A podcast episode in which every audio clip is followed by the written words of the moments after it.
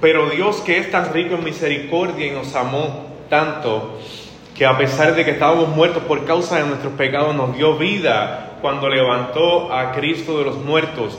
Es solo por la gracia de Dios que ustedes han sido salvados. Gracias Señor, en esta mañana te damos por tu palabra, Señor, por tu gracia que nos ha alcanzado a cada uno de nosotros, Padre. Te pedimos, Señor, que en la mañana de hoy seas tú usándome de manera especial, Señor, que sean tus palabras y no las mías, Señor.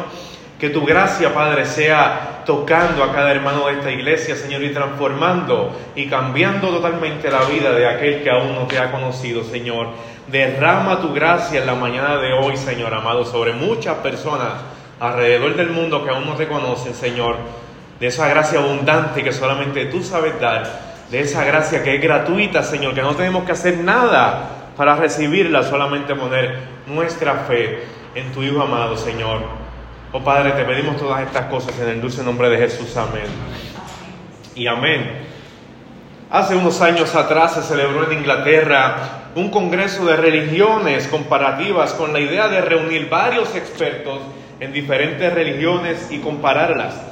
En un momento dado, estos eruditos se preguntaron si el cristianismo tenía algo en particular que no pudiera encontrarse en ninguna otra religión.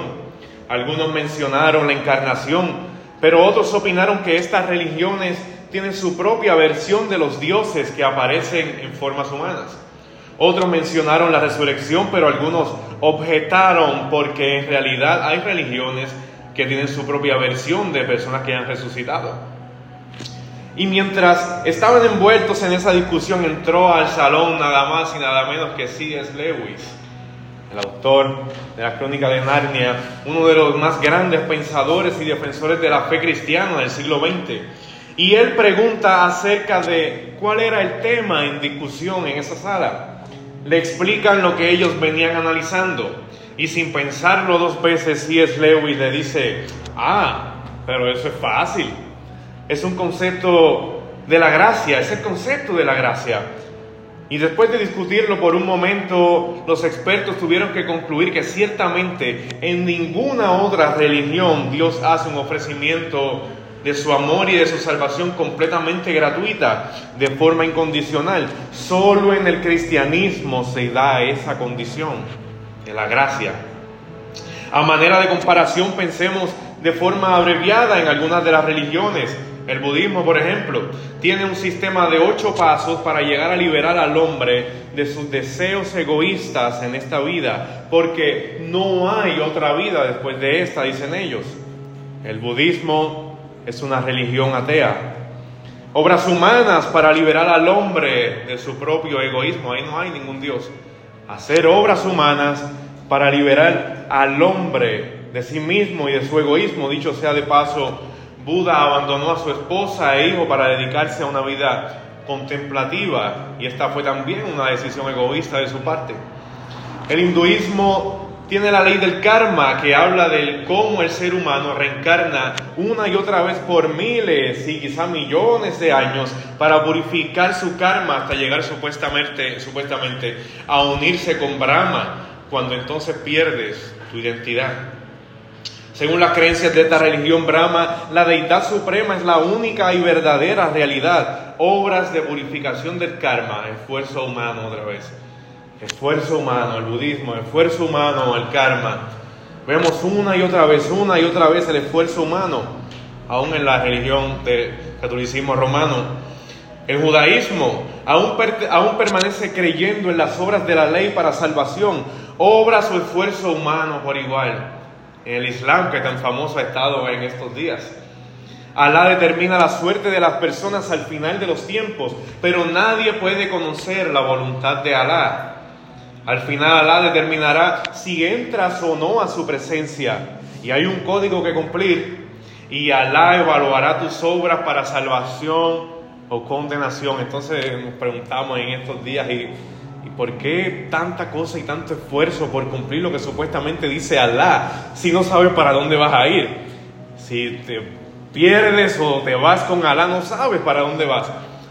¿Cuál es el estándar? ¿Cuál es la medida que cumplir? Si supuestamente Alá es cierto. ¿Entendemos? Otra vez el esfuerzo humano y solamente en el cristianismo, amada iglesia, encontramos la idea de una salvación ofrecida al hombre por gracia basada en el amor incondicional de Dios. Wow. Tantas religiones en este mundo, tantos dioses, tantas filosofías, tantas influencias y todas y cada una de ellas se tratan del esfuerzo humano, egoísmo, todas y cada una de ellas no hay una que tenga un Dios de gracia como el que tenemos nosotros. No hay una sola. Ahora, recuerda que la única razón por la que el cristianismo puede ofrecer el amor de Dios de forma incondicional es porque hubo una persona que pagó la deuda pendiente de nuestro Señor y Salvador, Jesucristo. De manera que la gracia de Dios puede ser definida como las riquezas de Dios dadas a nosotros a expensas o por la obra única y exclusivamente de Cristo, a expensas del sacrificio que Cristo hizo en la cruz del Calvario. Y de eso es lo que nos habla el apóstol Pablo en Efesios capítulo 2. Ahora bien, vamos a definir un poco lo que es la gracia. Cuando la Biblia dice que somos salvos por gracia o que todos los dones que recibimos de la mano de Dios los recibimos por gracia, ¿qué es exactamente lo que estamos queriendo decir? Que la gracia de Dios es usualmente definida como un favor que Él concede a las personas que no lo merecen. Es así, amada iglesia un favor a personas que no se lo merecen, porque no hay uno solo en este mundo que sea merecedor o receptor de la gracia de Dios por naturaleza. Gracia es un favor inmerecido. No merecemos lo que se nos da. No hay ninguna cosa en nosotros o que haya sido hecha por nosotros que mueva al dador a darnos lo que Él nos da, pero Él como quiera nos lo da. Porque Él quiere porque Él se complace en dar gracia. El favor que se muestra hacia el que nada merece, eso es la gracia de Dios. Pero esta definición todavía se queda un poco corta de lo que la Biblia enseña respecto de la gracia. Ciertamente la gracia es un favor inmerecido, pero esto solo es una parte de la historia. Debemos decir también que la gracia es el favor otorgado a una persona que no solo no lo merece, sino que merece todo lo contrario. Y para no mencionar mucho, ya ustedes saben lo que todos merecemos. No los voy a llevar hoy este, tan abajo, ya todos y cada uno sabemos lo que bien merecemos. Si tendemos, merecemos el infierno, todos merecemos el infierno. Pero por la gracia de Dios nos ha hecho aptos para la gracia nos ha hecho aptos para el reino de los cielos. ¿Cuántos dicen amén? Si tendemos una mano de ayuda a un mendigo hambriento, eso es misericordia. Pero si un hombre comete una fechoría contra nosotros y en vez de dar el castigo que él merece, le hacemos un favor, eso es gracia. Eso es gracia. Y lo que la Biblia enseña es que todos los favores que recibimos de la mano de Dios, absolutamente todos los recibimos de pura gracia. Por eso es que la Biblia hace contraste de lo que se obtiene por gracia, de lo que se pretende recibir por obra. Fíjese bien como cada uno de estos versículos que voy a estar leyendo hacen el énfasis en que es Dios quien te salva, en que es Dios quien deposita su gracia en cada uno de nosotros y no somos nosotros haciendo obras para poder ganar esa salvación. Escuche bien, Romanos 11, versículos 5 al 6, y los escogí todos de la nueva traducción viviente para poder entenderlo mejor. Dice, lo mismo sucede hoy, porque unos cuantos del pueblo de Israel han permanecido fieles por la gracia de Dios. Escuche bien, han permanecido fieles, sí, pero no es por sus obras, no es porque ellos son fieles en su propia fuerza, no, son fieles por la gracia de Dios. Es decir, por su bondad inmerecida al elegirlos, como es mediante la, bondad de Dios, entonces no es por medio de buenas acciones, pues en, en ese caso la gracia de Dios no sería lo que realmente es, gratuita e inmerecida. ¿Vieron el énfasis aquí? Si fuera por tus obras, ya no es gracia. Ya es algo que te estoy dando porque te lo ganaste porque trabajaste por ello. Efesios 2, 8 al 9. Dios los salvó por su gracia cuando creyeron, en la nueva traducción viviente, Dios los salvó por su gracia cuando creyeron. O sea que tú creíste, sí, pero fue porque fuiste salvado por la gracia de Dios. Ustedes no tienen ningún mérito en eso, es un regalo de Dios. La salvación no es un premio por las cosas buenas que hayamos hecho, así que ninguno de nosotros puede jactarse de ser salvo. Eso es lo que nos enseña Pablo en Efesios. Ninguno de nosotros puede jactarse de ser salvo. Segunda de Timoteo capítulo 1 versículo 8 al 9. Pablo le dice a Timoteo, así que nunca te avergüences de contarle a otros acerca de nuestro Señor, ni te avergüences de mí, aun cuando estoy preso por Él. Sigue diciendo, con las fuerzas que Dios te da, prepárate para sufrir conmigo a causa de la buena noticia, pues Dios nos salvó y nos llamó para vivir una vida santa. No lo hizo porque mereciéramos, sino porque ese era su plan desde antes del comienzo del tiempo, para mostrarnos su gracia por medio de Jesús.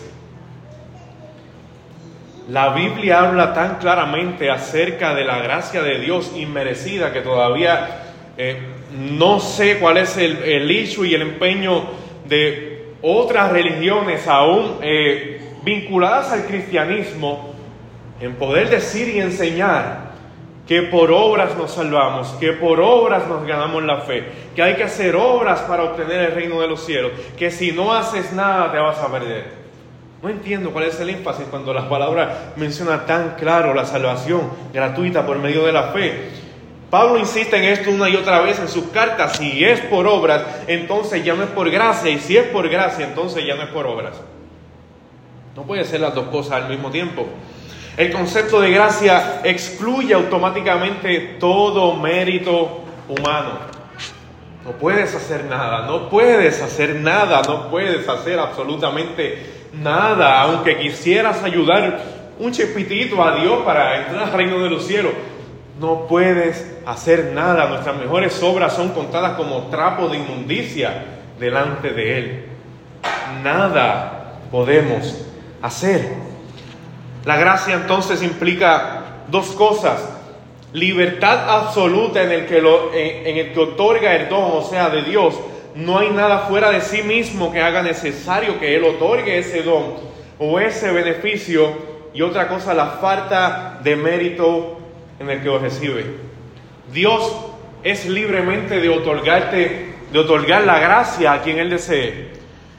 Pero a quien Él otorgue esa gracia, debe tener de mérito, no mérito, de mérito, todo lo contrario, o sea, falta de gracia, o sea, que, que esté depreciando continuamente para que Dios pueda otorgar esa gracia. No puedes tener mérito alguno. Si miramos la gracia desde el punto de vista de Dios, diremos que se trata, eh, por decirlo de alguna manera, en vez de tener A plus, debe tener A menos o F menos para que Dios pueda otorgar esa gracia. No puedes hacer nada. Si miramos la gracia desde el punto de vista de Dios, diremos que se trata de un favor que Él otorga libremente. Cuando la Biblia nos dice que Dios nos da la salvación solo por gracia, lo que estamos diciendo es que al hacerlo Dios no fue movido a actuar por ninguna cosa fuera de sí mismo. Él hace lo que Él quiere. Siempre ha hecho, siempre hace, siempre hará lo que Él quiere. No hay nada que lo mueva a hacer ninguna cosa que Él ha hecho. Dios hace las cosas porque Él quiere hacerlo. Punto y se acabó. Él lo quiere hacer. Él hace lo que a Él le da la gana. Él hace lo que le place. Él hace absolutamente lo que Él quiere sobre la faz de la tierra, como dice Pablo en Efesios 1:11 hace todas las cosas según el designio de su voluntad, según a Él bien le parece. De hecho, Dios es el único ser que existe que es totalmente libre en lo que hace. Para nosotros los seres humanos, para nosotros los seres mortales, todas nuestras acciones de un modo u otro son influenciadas por factores externos a nosotros mismos. No hacemos nada realmente porque nosotros queremos, todo viene porque hay algo más que está influenciándonos a hacer lo que nosotros debemos hacer o lo que tenemos que hacer. Obviamente siendo el caso de quien quieras seguir órdenes o seguir su voluntad, si de Dios o del diablo.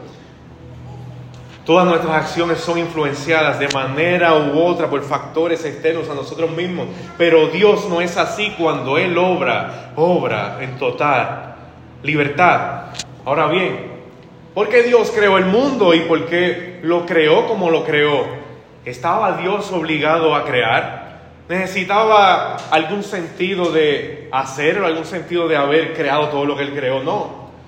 Dios no tenía ninguna obligación ni ninguna necesidad de crear absolutamente nada, ni de crearnos aún a nosotros mismos. Ninguna necesidad tenía Él. Dios subsiste por sí mismo y no depende de nadie ni de nada para su existencia o su felicidad. Déjeme decirles algo, Dios desde antes de la fundación del mundo, junto a Jesucristo, el Espíritu Santo, estas tres personas eran felices por toda la eternidad, son felices por toda la eternidad. No han necesitado de nada ni de nadie para poder subsistir, ni para su felicidad, ni para sus necesidades, que no tienen ninguna. Dios no tiene necesidad de nada. Quizá no entienda muchas de estas cosas, pero yo tampoco las entiendo. Dios no tenía ninguna obligación, ninguna necesidad de crear absolutamente nada. Él subsiste por sí mismo. Dice en Apocalipsis 4:11, Señor, digno eres de recibir la gloria y la honra y el poder, porque tú creaste todas las cosas, por tu voluntad existen y fueron creadas. Eso fue lo que Dios quiso hacer y eso fue lo que Dios hizo por su voluntad existen, por su voluntad fueron creadas. Y lo mismo vemos eh, en el despliegue de su gracia cuando Dios decide soberanamente otorgar la salvación de un pecador, lo que hace en total y absoluta libertad movido únicamente por su gracia, no por ninguna cosa que haya en el pecador. Ustedes se acuerdan, muchos de nosotros nos hemos llegado eh, a preguntar, pero ¿Qué yo hice para ser salvo? Eh, ¿Qué Dios vio en mí para que Él me, me, escogiera como parte de su iglesia, como para ser eh, hijo juntamente con su iglesia, juntamente con los demás? ¿Qué yo hice? ¿Qué Él vio en mí? ¿Acaso tendré yo algo especial? Él lo hizo simple y llanamente porque Él hizo lo que vio en mí lo que vio en el pastor, lo que vio en Adi, fue pecado, fue inmundicia, fue desobediencia, eso fue lo que Él vio en cada uno de nosotros. Así que quítese de la mente, si aún todavía lo tiene, que el Señor lo escogió porque vio algo en usted o porque somos, eh, tenemos algo de especial para Él, no. Lo que Él vio en nosotros fue inmundicia. Así que no hay nada en el pecador o externo a nosotros que haga que Dios nos escoja. En otras palabras, un segundito. Ok. Ahora sí. Esa fue la lección del Señor cuando le dice, Moisés le pide al Señor que le muestre su gloria. Y el Señor aparece en Éxodo 33, versículo 18 al 19 que el Señor le dice a Moisés cuando Moisés le pide que, lo quiere ver, que le muestre su gloria. Le dice, Moisés, voy a mostrar mi gloria para enseñarte algo de mí mismo, algo de mi esencia como Dios. Y él aquí, tendré misericordia de que yo quiera tener misericordia. Wow. Qué palabra le dice Dios a Moisés. Tendré, y, parece como si fuera eh, un Dios antagónico o, un Dios maligno, tendré misericordia del que yo quiera tener misericordia. Pero es un misterio, es un misterio para nosotros, de alguna u otra manera. Eh, él salva para mostrar su gloria, para mostrar su bondad, para mostrar lo grande de su gracia y su misericordia, pero también muchos, y en la triste realidad, muchos se perderán para que se muestre su justicia sobre la faz de la tierra. Muchos se salvan para que muchos vean su misericordia y su gracia, pero muchos se perderán para que vean su santidad, su justicia y lo bello de sus atributos. En otras palabras, Cuando yo muestro misericordia, no lo hago movido por nada que esté fuera de mi propia voluntad, nada que me mueva a favorecer a alguna de mis criaturas. Yo me compadeceré del que yo me compadezca. Eso lo enseña en Romanos 9, versículos 14 al 18. Y Dios no pide excusas por hablar de esa manera. Me compadezco de quien yo me quiera compadecer. Y cuando actúa lo hace según el sabio y santo consejo de su propia voluntad. El apóstol Pablo lo explica magistralmente en Romanos 11, 33 al 36. Oh profundidad de las riquezas, de la sabiduría y de la ciencia de Dios. Cuán insondables son sus juicios e inescrutables sus caminos. Porque ¿quién entendió la mente del Señor? ¿O quién fue su consejero? ¿Dónde fue el Señor para que lo aconsejaran y le enseñaran de esa manera, para que Él dirija de esa manera? ¿O quién le dio primero a Él para que le fuese recompensado? Porque mira que tiene mucho. ¿Quién le ha dado a Él? Porque de Él y por Él y para Él son todas las cosas, a Él sea la gloria por los siglos de los siglos. Wow, mis amados hermanos, estas palabras nos deben traer paz, nos deben traer esperanza porque sea lo que sea que haga Dios en esta tierra, en los tiempos venideros, con nuestras vidas personalmente, debemos confiar en Él, porque Él actúa según el sabio consejo de su voluntad, según los designios santos de su voluntad. Es por eso que debemos tener nuestra confianza plena y enteramente en Dios, porque sabemos que aún en el momento más oscuro y terrible de nuestras vidas, Él está obrando en nosotros. Él está ahí, según el sabio y santo consejo de su voluntad. Pero, predicadores, que me está pasando algo tan terrible y tan terrible que yo no creo que Dios esté ahí. No, te equivocas, Dios está ahí. Confía en Él, confía en Él. Él está en tu vida, Él está más aún en cada uno de nosotros, Él lo prometió. Y así será hasta el fin de los tiempos. El que comenzó la buena obra en nosotros la ha de terminar hasta el día en que Él vuelva. ¿Cuántos pueden decir amén? En Efesios 1, 3 al 14 nos dice, con muchos versículos, intentaré leer varios, aunque tenemos el tiempo. Sí, tenemos el tiempo. Bendito sea el Dios y Padre de nuestro Señor Jesucristo que nos bendijo con toda bendición espiritual en los lugares celestiales en Cristo, según nos escogió en Él, en Él, antes de la fundación del mundo, para que fuésemos santos y sin mancha delante de Él, en amor, habiéndonos predestinado para ser adoptados hijos suyos por medio de Jesucristo, según el puro afecto de su voluntad, para alabanza de su gloria, de, de la gloria de su gracia con la cual nos hizo aceptos en el amado, en quien tenemos redención por su sangre, el perdón de pecados según las riquezas de su gracia, que hizo sobreabundar para con nosotros en toda sabiduría e inteligencia, dándonos a conocer el misterio de su voluntad, según su beneplácito, el cual se había propuesto en sí mismo, de reunir todas las cosas en Cristo en la dispensación del cumplimiento de los tiempos, así las que están en los cielos como las que están en la tierra. ¡Wow! Todo es para alabanza de su gloria, todo es para alabanza de su reino, todo es para Él, todo es por Él, todo es por medio de Él. Todo lo que viene de Él es gracia tras gracia, gracia tras gracia, como nos enseña el libro de Juan.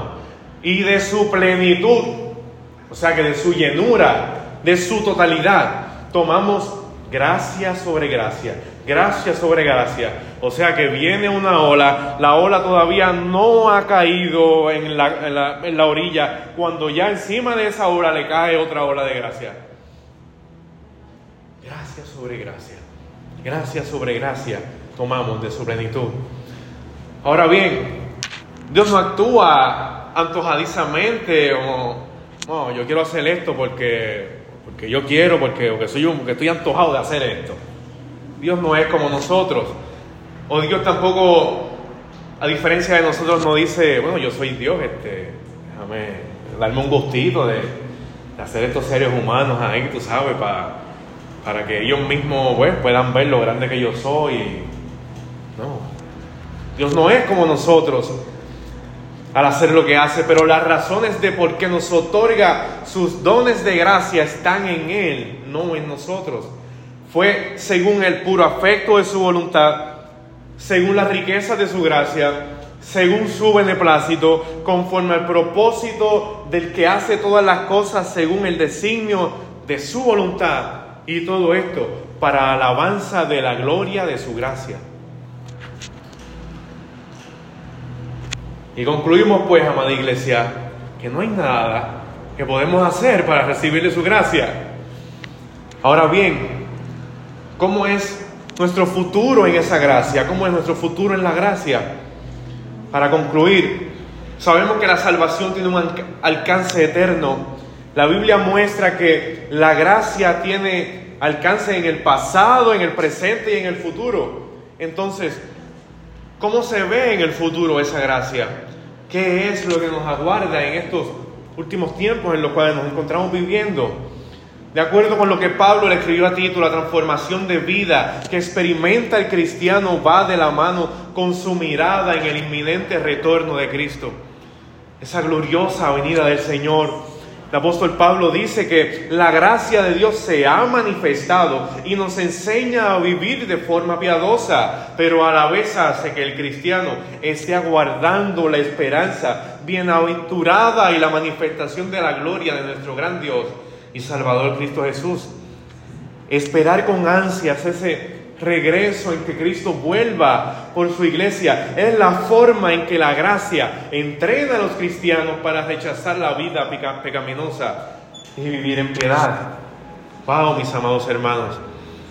Como bien nos ha dicho en varias ocasiones el Señor de Jesús, la forma en que veamos el fin de los tiempos tomará mucha forma en nuestra vida, en nuestra manera de pensar, en nuestra manera de vivir en estos tiempos. La manera en cómo veamos la vida del Señor, o sea, la venida del Señor, es lo que nos dirigirá a vivir una vida completamente santa, pura y sin mancha delante de Él, una vida de piedad. La gracia nos anima a clamar que Cristo regrese. Nos exhorta a vivir para que la eternidad, para la eternidad, porque muestra que nuestra mirada está fijada hacia el trono de Cristo y su gobierno en su segunda venida. Esa es la esperanza de todo cristiano, amada iglesia, porque en ese día el sufrimiento acabará y seremos completamente libres de la presencia del pecado en nuestras vidas. ¡Wow! Más que todas las cosas, ser libres de esa presencia de pecado en nuestras vidas, eso debe ser a otro nivel, amada iglesia. Eso debe ser brutal. Porque el pecado es la raíz de todos los males que vienen a nuestras vidas. Como comunidad de fe, como comunidad en el mundo entero, como sociedad, políticamente, el pecado ha traído mucho mal a nuestro mundo. La gracia determinará lo que empezó en nosotros y por fin seremos tan puros y santos como es Jesús. Qué grandioso es saber que esa gracia nos permitirá disfrutar del gozo de conocer a Cristo y verlo en persona, conocerlo por toda la eternidad. Cuando llegue ese día, no habrá llanto, no habrá dolor, no habrá clamor. Cristo será nuestra luz y estaremos con Él por siempre. Por lo tanto, ante las tragedias y desaciertos que vivimos en estos días, podemos descansar en su promesa de su regreso y de nuestra glorificación y encontrar aliento y esperanza en medio del caos. El Dios que mostró su gracia al rescatarnos es el Dios que promete seguir mostrándola por toda eternidad, por los siglos de los siglos. Amén. En esta semana tuve una conversación muy peculiar con un joven compañero de trabajo. Él tiene 20 años y él me dice, mi papá se pasa hablándome de, hablando de la segunda venida del Señor. ¿Tú crees que eso sea real? yo, claro que sí que es real. Claro que el Señor viene. Y le pregunté a él, ¿y tú lo crees? Me dijo, sí, yo lo creo.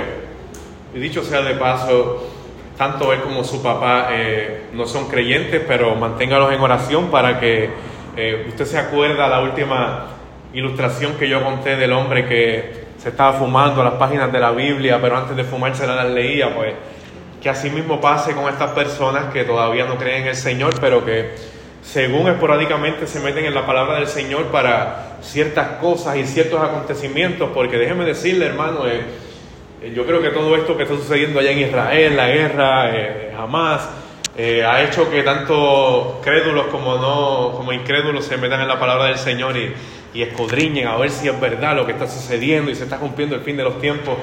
Pues que el Señor permita que todas estas personas que no creen en Él, pero que cuando se metan en la Biblia a investigar acerca de los últimos tiempos y su segunda venida, pues también puedan ser alcanzados por esta gracia del Señor, por esta gracia abundante del Señor. Y yo le pregunto a él, ¿y tú lo crees? Y él me dice, sí, yo creo en la segunda venida. Y le digo a él, y si el Señor llega a venir, tú sabes para dónde vas a ir, tú sabes tu destino final. Y él me dice, yo no sé. ¿Y te gustaría saberlo? Y sí, le pregunto a él y sigo en esa conversación y la dinámica. Y le digo a él, y, y si quieres ir al cielo, ¿qué estás haciendo para ir al cielo? Le digo yo, ¿qué estás haciendo para ir al cielo? Y él me dice, nada. Y yo le digo, pues sabes qué, eso es lo glorioso del cristianismo, eso es lo glorioso de la gracia de Dios, que no tienes que hacer absolutamente nada, que solamente tienes que poner tu mirada, tu fe en Jesucristo, que Él perdona tus pecados y que Él es tu Salvador. Y al poner tu fe no es una obra, no es tu obra, es la obra de Dios en ti. Así que, de todas maneras, termina siendo un misterio. El que tú le digas a una persona que ponga su fe en Él, pero no es una obra de Él, porque Él no es el que está tomando el esfuerzo, haciendo el esfuerzo de poner esa fe en Él, sino que es Dios quien pone la fe en nosotros para que creamos en Él. Porque acuérdense, iglesia, la redención se trata de esto. Es Dios mismo salvándonos de Él mismo. Por medio del Evangelio. Dios mismo salvándonos por medio del mensaje del Evangelio, salvándonos de Él mismo en el fin de los tiempos. Así que le decía a él, eso es lo lindo del Evangelio, que no tienes que hacer nada. Él me decía así como que, me triste, no estoy haciendo nada, como que no sé qué hacer, dime, oye, no tienes que hacer nada. Pon tu fe en Jesucristo como autor y consumador de la fe, en que Él ha perdonado todos tus pecados, no importa cuál sea el pecado que hayas cometido, Él te perdonará y Él te salvará. Y ciertamente hay seguridad de salvación. Tú tienes que saber para dónde tú vas, ¿no? Que yo dudo de para dónde. Oye, y ciertamente vienen las dudas a nosotros, pero el Señor por medio de su palabra quiere que sepamos para dónde nosotros es que vamos. Y nosotros sabiendo para dónde vamos es que obramos no para recibir esa gracia por cuanto ya hemos obtenido esa gracia.